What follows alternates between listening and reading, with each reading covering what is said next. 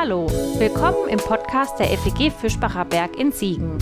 Es folgt eine Predigt aus unserer Gemeinde. Wenn du uns kennenlernen willst, besuch uns gerne online unter fegfischbacherberg.de. Jetzt wünschen wir dir eine gute Zeit mit unserem Podcast.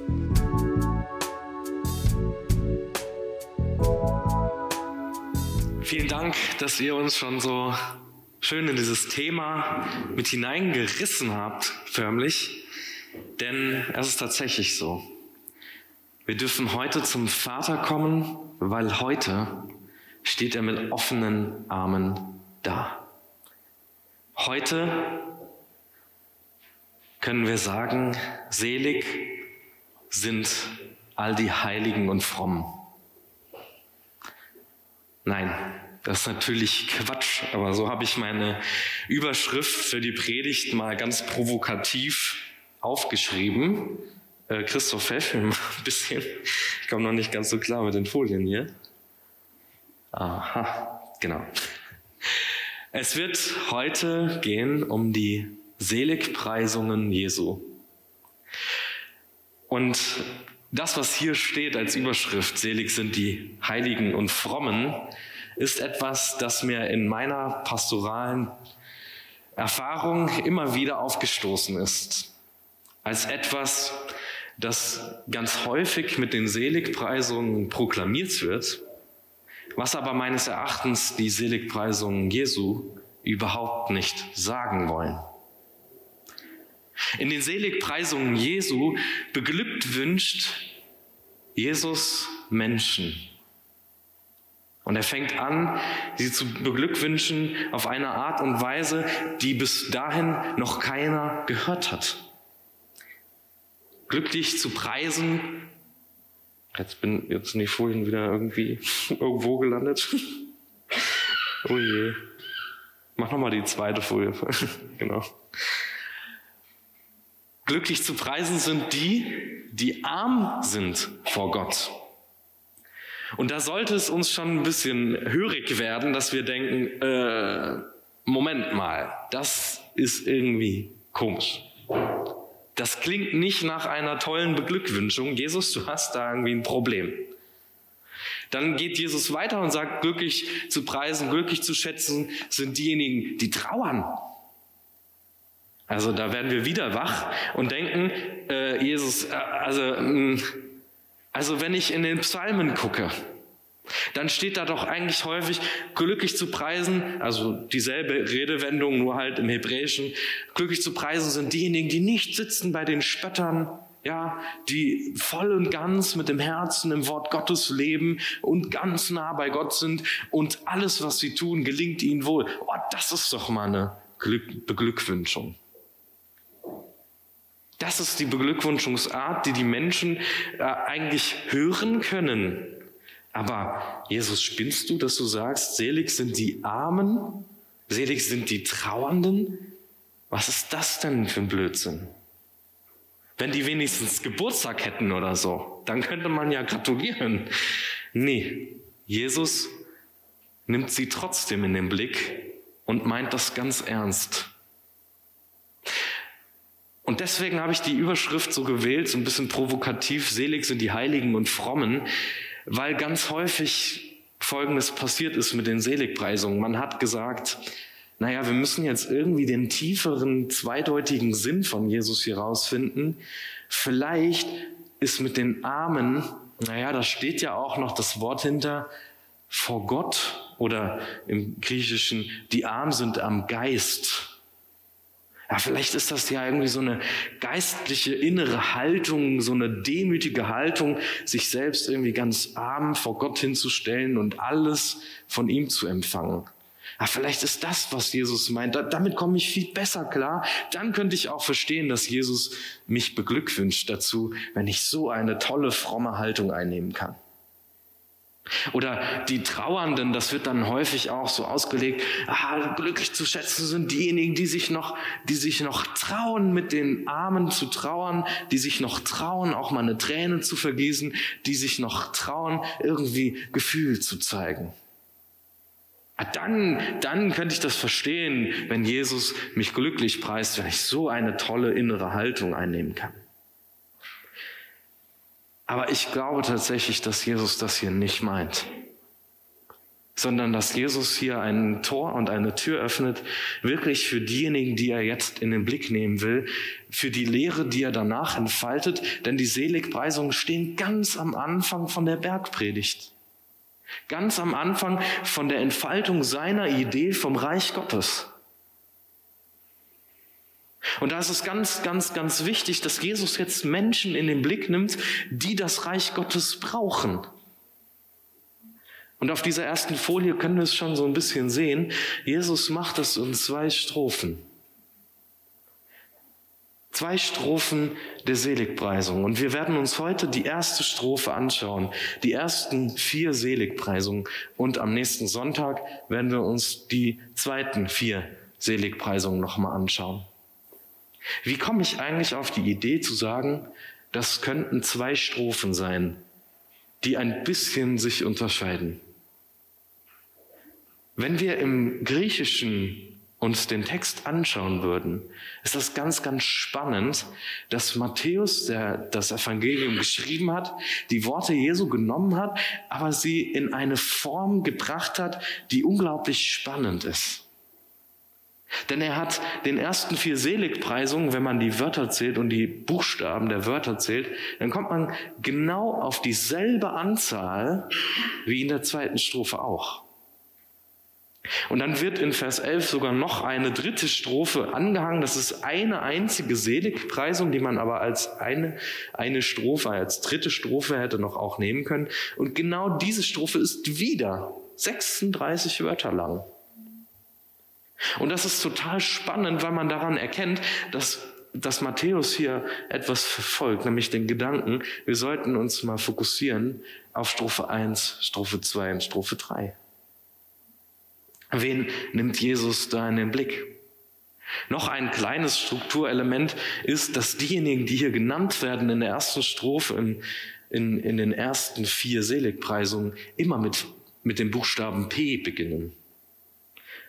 Auch ein kleiner Hinweis für den Leser, der das hört oder der das liest. Oh, hier muss ich Obacht geben. Hier muss ich mal schauen, wie meint Jesus das? Wie meint Matthäus das für die Gemeinde?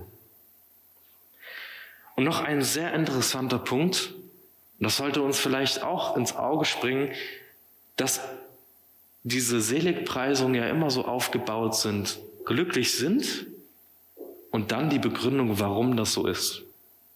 Und die erste, der erste Vers der Seligpreisung, der wird begründet mit, denn ihnen gehört das Reich Gottes, denn ihnen gehört das Himmelreich. Und wir sehen in, dem, in der letzten Strophe dasselbe wieder. Glücklich zu preisen sind die, um meiner Gerechtigkeit willen verfolgt werden, denn ihnen gehört das Himmelreich. Das ist auch wieder so ein kleines Strukturelement, was Matthäus hier uns zeigt und sagt, diese beiden Strophen, die gehören zusammen. Die kann man nicht für sich alleine nehmen. Die müssen zusammen betrachtet werden. Aber dafür reicht eine Predigt nicht aus. Deswegen Nächste Woche dann der nächste Teil. Glücklich zu preisen sind die, die arm sind von, vor Gott, denn ihnen gehört das Himmelreich. Glücklich zu preisen sind die Trauernden, denn sie werden getröstet werden. Glücklich zu preisen sind die Sanftmütigen, denn sie werden die Erde als Besitz nehmen. Glücklich zu preisen sind die, die nach der Gerechtigkeit hungern und dürsten, denn sie werden satt werden. Wenn wir uns den ersten Vers einmal anschauen, dann müssen wir uns irgendwie überlegen, okay, was meint Matthäus denn eigentlich mit dieser Formulierung, die arm sind vor Gott?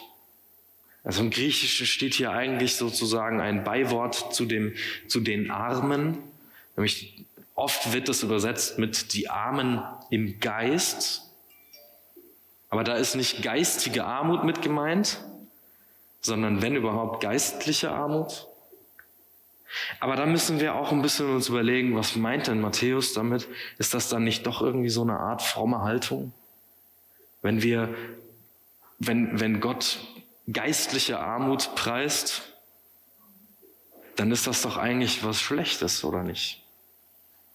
Wenn jemand überhaupt nicht spirituell ist, überhaupt nicht glaubt, einfach irgendwie so ins Sinnlose lebt, hm, ist das irgendwas, was Jesus jetzt gutheißen soll und beglückwünscht? Eine andere Idee wäre zu sagen, Jesus meint vielleicht diejenigen, die sich vor Gott halt irgendwie in ihrer Haltung arm fühlen und sagen, ich möchte alles in meinem Leben von Gott erwarten. Aber noch eine andere Idee wäre, wenn man es mal näher betrachtet. Wenn wir das erste Wort uns einmal annehmen, was ist denn eigentlich beschrieben mit die Armen? Wer sind denn die Armen? Hier steht im Griechischen das Wort Ptochoi. Und das muss man sehr, sehr, sehr, sehr, sehr definiert im Unterschied betrachten zu den Penes. Die gibt es nämlich auch. Es gibt die Armen und es gibt die Armen. Es gibt Menschen, die materiell gesehen nicht viel haben und im Unterschied zu der Gesamtgesellschaft arm sind, so am Existenzminimum leben, so. Aber es gibt auch diejenigen, die bettelarm sind. Die Armen, die wenig Material und wenig Besitz angehäuft haben oder weil sie es vielleicht auch strukturell in unserer Gesellschaft nicht können, die können sich aber immer noch irgendwie im Leben helfen und über die Runden kommen. Über die redet Jesus hier nicht. Jesus hat diejenigen im Blick, die bettelarm sind, die nichts haben und die an ihrer eigenen persönlichen Situation nichts verändern können.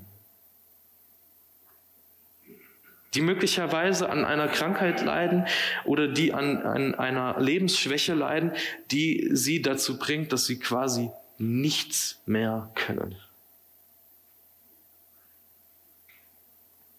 Und jetzt wird dieses zweite Wort, was diesem armen Tochoi noch nachgestellt wird, so bedeutsam. Weil dieses, weil dieses äh, Wort Pneuma an der Stelle nochmal etwas zum Ausdruck bringt, was dieses Armsein, dieses Bettelarmsein näher qualifiziert. Wenn wir das Wort Pneuma so hören, dann denkt man vielleicht an so einen pneumatischen Bohrhammer. Ich habe einen pneumatischen Bohrhammer zu Hause und wenn die Wand nicht so will, wie ich das will, dann stelle ich das auf den pneumatischen Bohrhammer und dann macht er tang und dann ist der Dübel in der Wand. Also was Matthäus hier eigentlich mit diesem Wort meint, ist gar nicht so Pneuma im Sinne von Heiliger Geist und fromme heilige Gedanken, sondern er meint damit eigentlich etwas, was die Armut dieser Menschen näher qualifiziert. Die bettelarmen Tochoi sind bei Jesus diejenigen, die unfassbar an einer Sache leiden, nämlich dass sie kraftlos sind. Es sind Menschen, die sich selbst in ihrem Leben nicht helfen können die angewiesen sind darauf, dass ihnen jemand begegnet, der ihnen beisteht, der ihnen hilft, der sie aufrichtet, der sie tröstet. Aha. Da kommen wir vielleicht direkt zu dem zweiten Vers. Warum ist das so wichtig, dass wir das jetzt nicht hier so in der Art frommes, heiliges schöne Haltung vor Gott irgendwie romantisieren, sondern wirklich in den Blick nehmen, was Jesus hier sagen will. In Lukas 7, Vers 22 kommen die Boten vom Täufer Johannes zu ihm und er gibt ihm eine Antwort und sagt, seht doch, was hier passiert.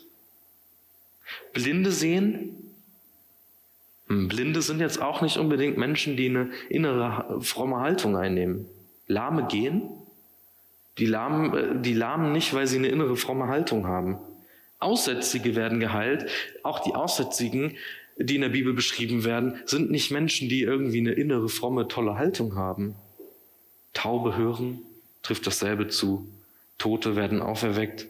Und, jetzt steht hier dasselbe Wort wieder, den Armen wird das Gottes, äh, Gottes gute Botschaft verkündet.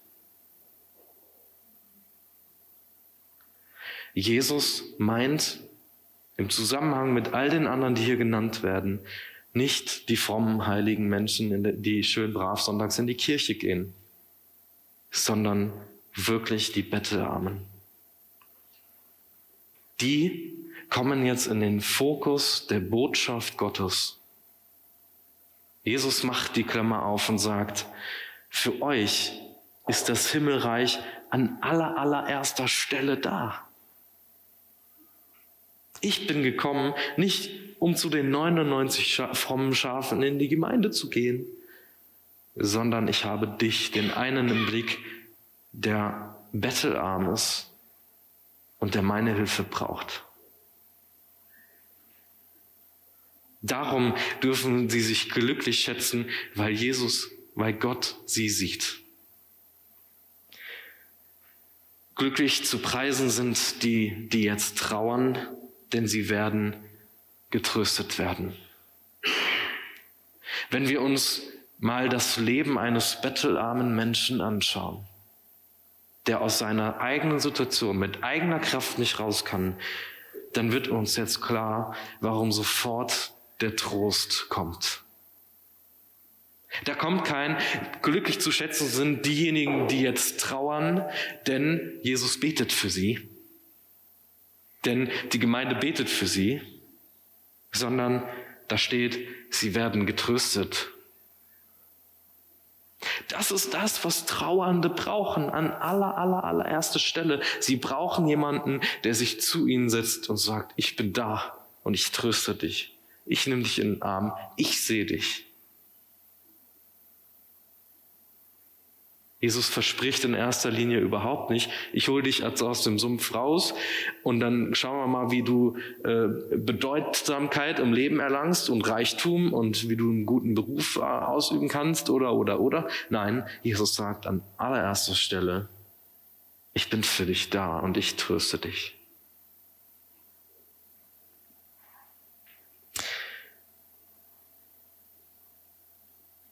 Bedeutsam, wenn wir uns das mal anschauen, für die zweite Strophe der Seligpreisung wird das, wenn wir uns mal vor Augen führen, welche Menschen das eigentlich sind in dieser Welt. Und das betrifft viele, viele Situationen von Menschen. Und ich habe mal stellvertretend eine Situation rausgebracht, die uns sehr schnell einleuchtet und die uns vielleicht auch berührt. Jeden Tag sterben in Deutschland noch immer schätzungsweise weit über 10.000 Kinder, bevor sie fünf Jahre alt werden. Und zwar tragischerweise aus vermeidbaren Gründen. Das heißt, weltweit sterben mehr Kinder, als wir überhaupt Kinder in Deutschland leben.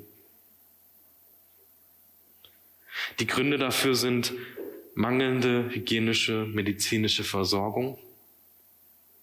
Die Folge davon sind, dass Infektionskrankheiten, Lungenentzündungen, Durchfallserkrankungen, Malaria und andere Dinge nicht notwendig mit den notwendigen Mitteln ähm, behandelt werden können. Das ist noch Top 1 der Gründe, warum das ist, warum das so ist. Und gleich danach gesellt sich die Mangelernährung dazu, die ihre Ursachen zumeist in, der, in großen Dürren in den Ländern hat, wo das dann vorkommt. Aber auch die strukturellen Ursachen tun ihr eigenes dazu, wenn wir in die Welt schauen und den Ukraine-Krieg, die Corona-Pandemie, die ausgebrochen ist, oder die immer noch vorherrschende Ausbeutung armer Länder. Wir im reichen Deutschland dürfen da nicht die Augen zu machen, sondern müssen erkennen, dass wir und mit unserem Wohlstand auch einen Teil dazu beitragen, dass in anderen Ländern nicht das Notwendige angebaut und angepflanzt werden kann, dass weltweit dieser Zustand geändert wird. Mangelernährung sollte in unserem Jahrhundert weltweit eigentlich überhaupt keine Rolle mehr spielen.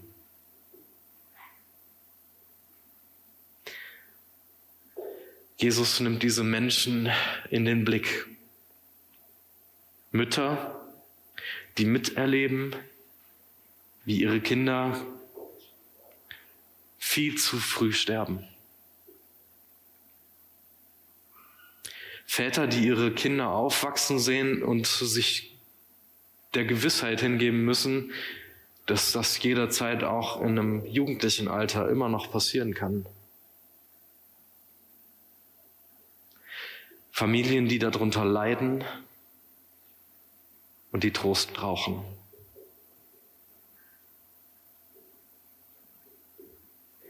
Jesus nimmt sie in den Blick. Und die Menschen seiner Zeit und in seiner Umgebung, die hat genau das getroffen. Das war kein Ukraine-Krieg, aber das Imperium Romanum, was sich breitgeschlagen hat und die vielen anderen Kriege, die davor waren, führten zu einer unfassbaren Armut im Land. Wenn wir uns dieses Gleichnis von dem barmherzigen Samariter uns anschauen, dann geht er ja einen Weg von Jericho nach Jerusalem. Und dort heißt es, gerät dieser Mann, der da auf diesem Weg ist, dieser Händler oder wer der auch immer ist, unter die Räuber. Naja, diese Räuber sind deswegen, äh, tummeln sich deswegen auf diesem steinigen, felsigen, höhligen Weg, weil sie selbst kein keine Chance haben im Leben irgendwie über die Runden zu kommen. Die Armut, die sich in der Bevölkerung breit macht, zwingt sie dazu, selbst zu Tätern zu werden. Und Jesus geht in diesem Gleichnis nicht hin und sagt mit dem erhobenen Zeigefinger, was sind das für blöde Räuber und wie können die nur, der urteilt die gar nicht ab, sondern spricht lieber darüber, was jetzt notwendig ist, um den Menschen zu helfen, die leiden. Deswegen wird das so wichtig, wenn wir nächste Woche in der zweiten Strophe der Seligpreisung mit dem Vers anfangen, selig sind die Barmherzigen. Denn das ist das Programm, was Jesus auf den Weg bringt. Eine Theologie, eine Ethik der Barmherzigkeit.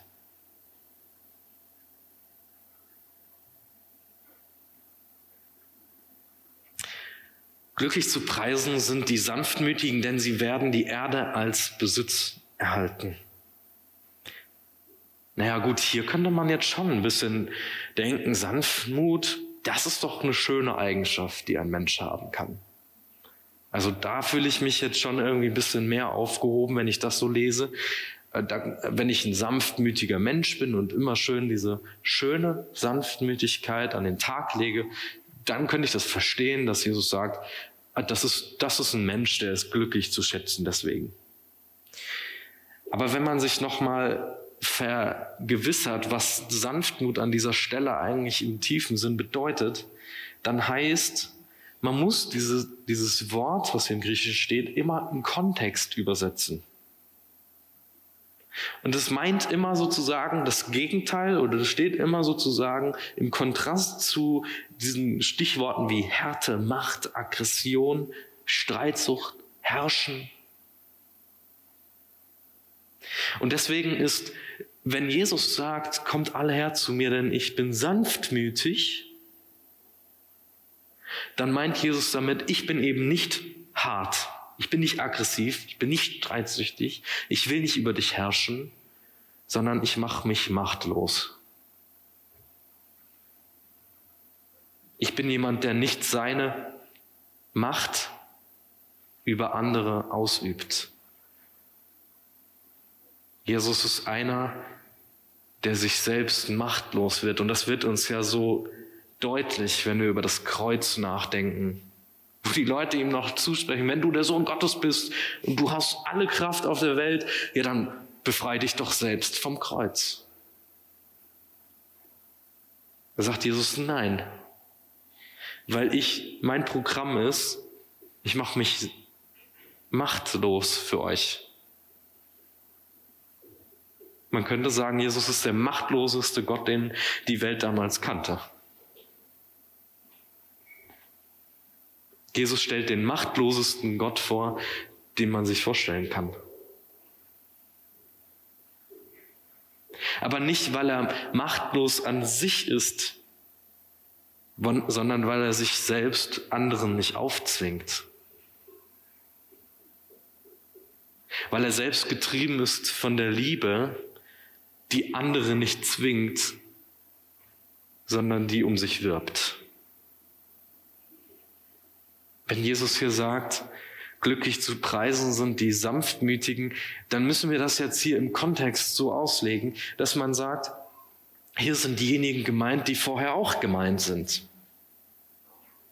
Die Armen, die, die trauern, die in ihrem Leben sich selbst nicht helfen können, sind die machtlosesten Menschen auf dieser Welt. Und Kinder zählen zu den aller, aller machtlosesten, die wir kennen.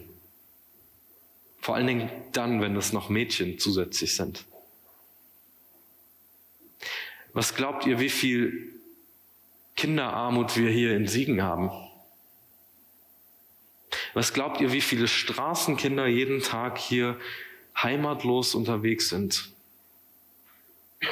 Kinder, die nicht arbeiten gehen können, nicht mal eben Geld dazu verdienen können, die sich nicht ihren eigenen Lebensunterhalt irgendwie leisten können, Kinder, die abhängig sind von Erwachsenen.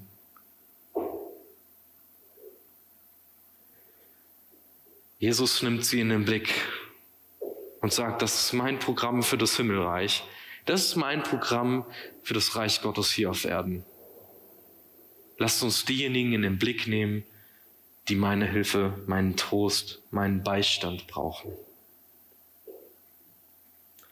Alles im Allen sind es diejenigen, die nach der Gerechtigkeit hungern und dürsten. Die jeden Tag damit zurechtkommen müssen, dass sie diesen inneren Hunger haben. Nicht nur an materiellen Dingen, nicht nur an Essen und Trinken, sondern auch an dieser unglaublichen Ohnmacht, selbst sich nicht zu helfen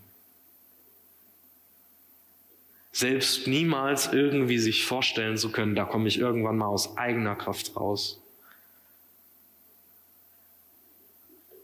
Jesus sagt ihnen zu, sie werden satt. Habt ihr schon mal gefastet? Wer hat schon mal gefastet?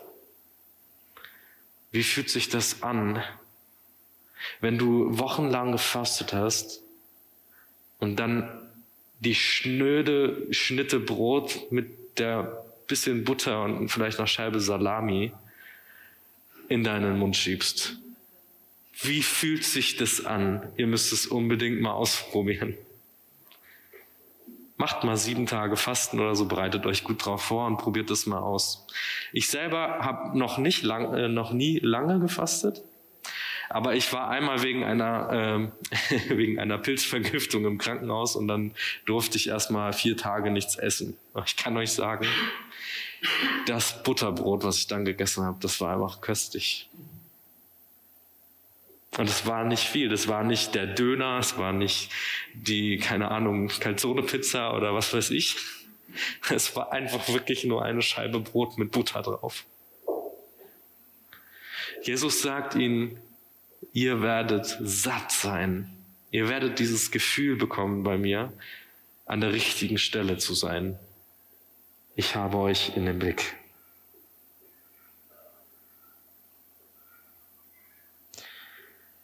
Selig sind nicht die Frommen und Heiligen, sondern selig sind die, die von Gott gesehen und geliebt sind. Amen. Ich will noch beten.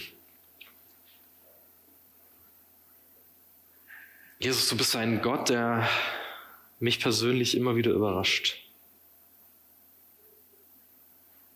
Weil du diejenigen in den Blick nimmst, die ich so alltäglich vielleicht überhaupt gar nicht sehe.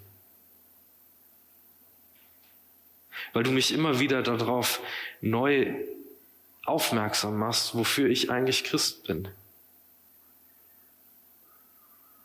Jesus, du machst diese Klammer auf und sagst, dein Reich ist für diejenigen da, die leiden in dieser Welt. Und das ist mein Wunsch, dass wir dir als Gemeinde nachfolgen, dass wir die Menschen in den Blick nehmen, die unseren Trost und unseren Beistand brauchen, dass wir diejenigen satt machen, die hungern und dürsten nach Gerechtigkeit, nach Leben, nach Lebendigkeit. Hilf uns dabei, dass wir Menschen in den Blick bekommen als Gemeinde. Hilf uns dabei, dass wir sie mit echtem Trost trösten und sie wirklich zu dir hinlieben und sie nicht nur vertrösten auf ein ewiges Leben, sondern dass wir sie jetzt schon satt machen und ihnen jetzt schon begegnen mit diesem tiefen Trost, den sie brauchen. Jesus, du kennst diejenigen, die du sehen möchtest. Und du wirst uns durch deinen Heiligen Geist, du wirst uns durch deine Liebe auch darauf aufmerksam machen. Wir singen das so oft in unseren Gottesdiensten, dass du unser Herz offen machst, dass du unser Herz berührst und uns ausrichtest auf dein Reich. Und ich will dich bitten, dass du ja das auch an diesem Gottesdienst heute machst, dass du uns wieder neu in diesem Herzen, in unserem eigenen persönlichen Gedanken, diesen Blick schenkst, wofür bin ich eigentlich Christ? Schenk du uns, dass wir mit dieser Frage in die Woche gehen und das bewegen. Warum sind wir eigentlich Gemeinde? Warum folgen wir dir eigentlich nach? Und was bedeutet das? Jesus, ich danke dir, dass du auch uns nicht im Stich lässt, dass du auch uns siehst, dass du auch uns liebst und dass wir auch wissen dürfen, wenn wir einmal trauern, wenn wir in so Situationen geraten, wo wir nicht nach vorne und nicht nach hinten sehen können, dass auch du dann bei uns bist, dass du uns hältst, uns tröstest und uns satt machen willst. Ich danke dir und ich preise deinen Namen. Amen. Das war's für heute. Um keine neue Folge zu verpassen, kannst du den Podcast einfach auf deinem Smartphone abonnieren. Mehr Informationen findest du unter fegfischbacherberg.de. Wenn es dir gefallen hat, lass uns gerne einen Kommentar oder eine Bewertung da und sag es weiter. Tschüss und vielleicht bis zum nächsten Mal.